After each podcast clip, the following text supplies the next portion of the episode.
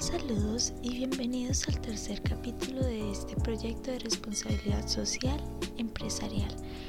En este episodio trataremos el tema del argumento de la competitividad y legitimidad empresarial, el cual es el tercer capítulo del libro que hemos venido trabajando, Gerencia de la Responsabilidad Social en las organizaciones de hoy a cargo de John Pablo Niño y quien les comunica Lina Marcela González. Agradecemos a la audiencia por escucharnos. Si esta es tu primera vez en nuestro proyecto, te invitamos a que escuches los dos capítulos anteriores, puesto que estos te ayudarán en la comprensión de la responsabilidad social, empresarial, su evolución, principios y demás para después poderla complementar con la información análisis propio de este capítulo. De igual manera, te invitamos a estar atento y no perderte los próximos capítulos y esperamos que este informe te sirva y sea de tu agrado. Además, esperamos que nos sigas acompañando.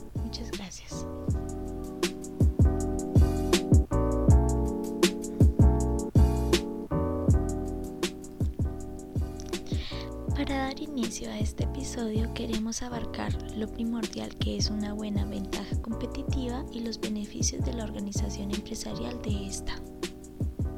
La finalidad del proceso de reflexión estratégica es mejorar la posición competitiva de la empresa y para que esto ocurra es necesario que la empresa tenga una ventaja competitiva, es decir, una característica clave en el mercado y en exclusividad además sostenible. En otras palabras, que se mantenga en el tiempo. Esa ventaja competitiva debe ser única, valiosa y difícil de imitar. Para conseguir una ventaja competitiva existen diferentes estrategias competitivas genéricas y entre ellas podemos destacar tres. La primera es liderazgo total en costes la cual consiste en realizar un producto o servicio igual que la mayoría de las empresas del sector, pero con unos costes más bajos. No se trata de reducir costes recortando las prestaciones mínimas del producto o servicio. Además, requiere de una fuerte atención administrativa al control de costes. En segundo lugar, tenemos la diferenciación la cual consiste en realizar un factor que sea clave en el sector mejor que la competencia y de manera que sea percibido así por los clientes. Esta diferenciación puede estar basada en la calidad, innovación, diseño, entre otras. Por último, tenemos el enfoque o alta segmentación. Las empresas siguen una de las dos estrategias genéricas pero especializándose en una parte del mercado, área geográfica y o conjunto de necesidades. La ventaja competitiva debe proceder sobre todo de la especialización.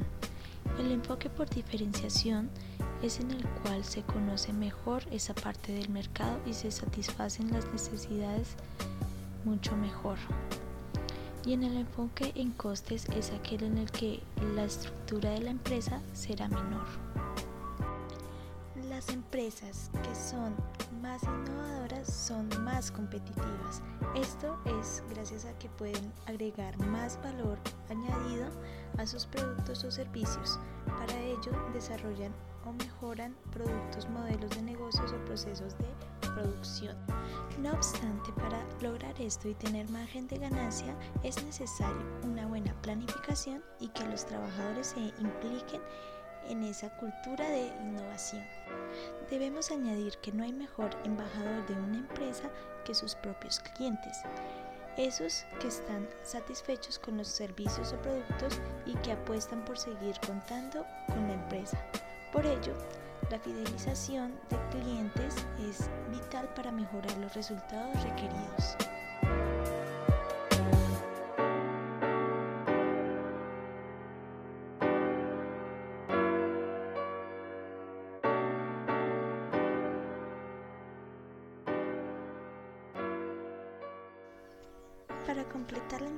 Dicha anteriormente, se abarcará un análisis de los factores a tener en cuenta en el entorno competitivo y la implementación de la responsabilidad social empresarial.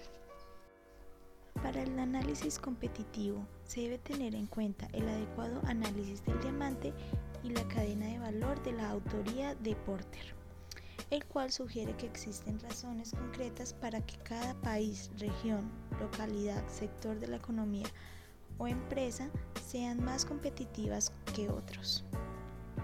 Es decir, analiza los factores que generan ventajas competitivas que permiten que, por ejemplo, em, una marca se consolide como la primera de su campo. No obstante, lo interesante del esquema no son los factores en sí mismos, que por otra parte son más bien conocidos y no sugieren ningún aporte. Lo que realmente supuso una innovación fue la relación entre ellos. Al igual que con el esquema de las cinco fuerzas de Porter, su autor busca con esta propuesta que los países y las empresas sean capaces de identificar las causas de su alta competitividad. En el caso contrario, la idea es analizar las razones de por qué no tienen ventajas competitivas y qué soluciones pueden aplicar al respecto. La responsabilidad social empresarial que Porter define se enfoca en la inclusión de temas de naturaleza ética al interior de la visión estratégica de la empresa. En la sustancia se trata de la voluntad de grandes, medianas y pequeñas empresas de gestionar de la mejor forma las temáticas de relevancia social y ética al interior de su actividad y en relación a los segmentos de interés, más allá de la obligación a seguir las leyes vigentes. Por ejemplo, muchas empresas incluyen en sus planes em, anuales los riesgos relacionados con la sustentabilidad em, social, ambiental y ética de sus proyectos. Y existen distintos rankings que ofrecen más visibilidad a las empresas que logran actuar en políticas particulares eficientes bajo este perfil. Según las teorías elaboradas por Porter y Kramer, las empresas pueden lograr un mayor rendimiento enfocando sus planes en acciones socialmente útiles. Eh, la coincidencia entre em, valor social y valor económico es dicha valor compartido, un concepto que Porter y Kramer analizan detenidamente en su ensayo. Las realidades empresariales disponen de formas básicas para crear valor compartido, o sea, buscando eh, formas eh, novedosas de concebir productos y, servicios a través de una nueva eh, definición de productividad al interior de la cadena de valor y armando estructuras de soporte ambiental y social en relación a los sectores territoriales de pertenencia. Según Porter y Kramer, en los últimos años el mundo empresarial ha vivido un mínimo histórico en lo que se refiere a la confianza otorgada por los consumidores, em, puesto que la idea eh, que las empresas se beneficien de situaciones sociales indeseables se ha vuelto muy popular. Eh, la opinión pública considera el mundo de los negocios la causa principal de graves problemas de orden económico, social y ambiental. Este tipo de indeseables situaciones se debe a la incapacidad de muchas empresas de eh, medirse con nuevos tipos de creación valor, eh, lo cual provoca que queden atrapadas en conceptos que ya han sido superados por la historia de la economía. Las empresas deben enfocarse eh, mayormente en su interés en el largo plazo, de no hacerlo, no tendrán en la cuenta de vida el bienestar de sus clientes, el decremento de los recursos naturales fundamentales para el desarrollo de sus mismas actividades empresariales, eh, las dificultades económicas que ponen en riesgo la supervivencia de sus proveedores y de la sociedad misma de consumidores a la cual están dirigidos sus productos.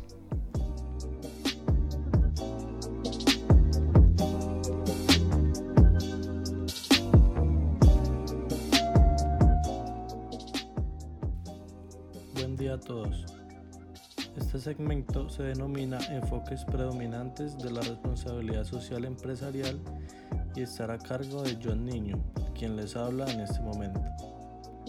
En este punto se afirma que las organizaciones tienen la libertad de elegir las razones por las cuales deciden aplicar la responsabilidad social empresarial. Asimismo, se menciona en tres vértices, primero la corriente ético-moral, segundo el enfoque económico empresarial y por último encontramos el social filantrópico. En primer lugar, tenemos el enfoque ético-moral donde el libro nos menciona que la ética desde los filósofos griegos ha sufrido procesos de transformación de la ética personal. Se pasó a la ética social, posteriormente a la ética como una idea global. La ética personal se encuentra en la distinción del bien y el mal, mientras la ética social se mueven argumentos de justicia e injusticia y se enriquecen luego con la sostenibilidad o insostenibilidad del planeta. Por lo tanto, se considera ética actualmente aquella persona que actúa bien con justicia y en concordancia con la sostenibilidad ambiental. En cuanto a la moral, existen diversas perspectivas de acuerdo a las interpretaciones de tiempo y lugar donde la honradez y la veracidad son las virtudes morales de mayor consideración en la actualidad. La ética y la moral están ligadas pero no se deben considerar sustitutivos. La ética sobrepasa las normas como acto libre. La moral preserva y los preceptos legales de la sociedad.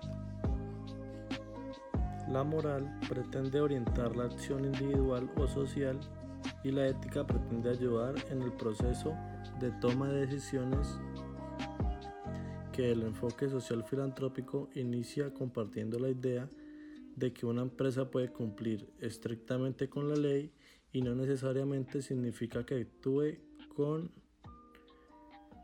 con responsabilidad. Este enfoque no se trata de que las empresas resuelvan los problemas de la comunidad o a reemplazar la obligatoriedad de acción del Estado en los aspectos de salud, educación, pobreza y medio ambiente, sino que con su gestión contribuyan a una gran medida al mejoramiento de estos indicadores de desarrollo tanto o de igual manera como la sociedad ha contribuido con ello y sus resultados. Por último, encontramos el último enfoque denominado económico empresarial. El libro nos menciona que los directivos y accionistas de las organizaciones les exigen resultados en el mercado, sobre todo económicos, y para lograrlo deben modificar su línea de pensamiento al tomar decisiones. Un punto muy importante a resaltar es que los factores de competitividad no se conquistan al resolver los problemas, em, hablando empresarialmente, y el perder el horizonte de lo largo de largo plazo para implementación de la responsabilidad social empresarial. Se requieren directivos con convicción y liderazgo verdadero, entendido este último como la versión ética de la alta administración. En otro sentido, una empresa puede favorecer el desarrollo del personal al promover la capacitación permanente de sus funcionarios e instituciones validadas nacionalmente.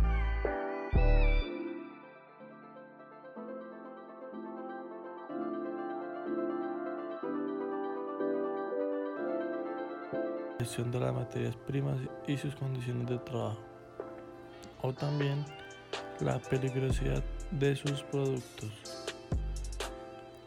Por otra parte, la dimensión externa frente a la sociedad es un conjunto de proveedores, consumidores, clientes, contratistas, etc.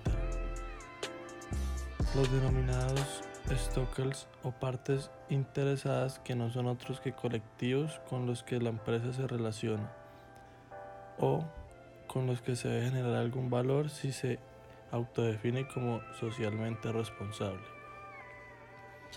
Sea cual sea la dimensión en la que participe todos los grupos de interés tienen una necesidad en común, que son transparencia informativa, participación y beneficio mutuo. Iniciamos con la transparencia informativa especialmente valorada por quienes desean conocer en todo momento determinados aspectos esenciales e impacto de presente y futuro. Hablando de la organización, pasamos ya a la participación que es la comunidad permanente y el diálogo resultan imprescindibles cuando se quiere cuando se quiere que cuando se quiere establecer una relación de beneficio mutuo y se desea conocer las necesidades de las partes interesadas. Pasamos al beneficio mutuo, que es donde las personas y grupos sociales interactúan con las empresas y esperan obtener contraprestaciones que les permitan desarrollarse.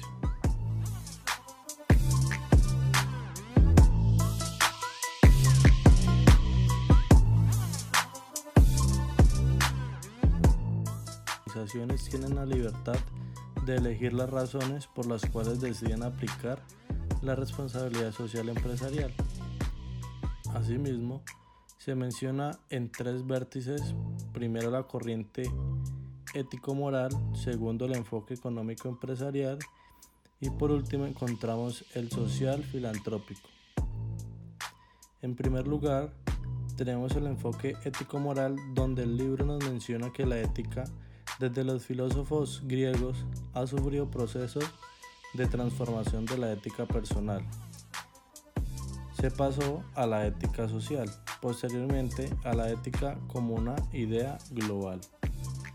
La ética personal se encuentra en la distinción del bien y el mal, mientras la ética social se mueven argumentos de justicia e injusticia y se enriquecen luego con la sostenibilidad o insostenibilidad del planeta. Por lo tanto, se considera ética actualmente aquella persona que actúa bien con justicia y en concordancia con la sostenibilidad ambiental.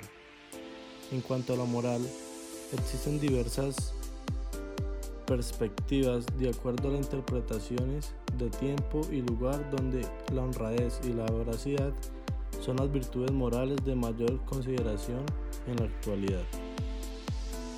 La ética y la moral están ligadas pero no se deben considerar sustitutivos. La ética sobrepasa las normas como acto libre. La moral preserva y los preceptos legales de la sociedad. La moral pretende orientar la acción individual o social y la ética pretende ayudar en el proceso de toma de decisiones que el enfoque social filantrópico inicia compartiendo la idea de que una empresa puede cumplir estrictamente con la ley y no necesariamente significa que actúe con, con responsabilidad. Este enfoque no se trata de que las empresas resuelvan los problemas de la comunidad o a reemplazar la obligatoriedad de acción del Estado en los aspectos de salud, educación, pobreza y medio ambiente, sino que con su gestión contribuyan a una gran medida al mejoramiento de estos indicadores de desarrollo, tanto o de igual manera como la sociedad ha contribuido con ello y sus resultados. Por último, encontramos el último enfoque denominado económico empresarial. Muchas gracias por su atención, los esperaremos en el próximo capítulo.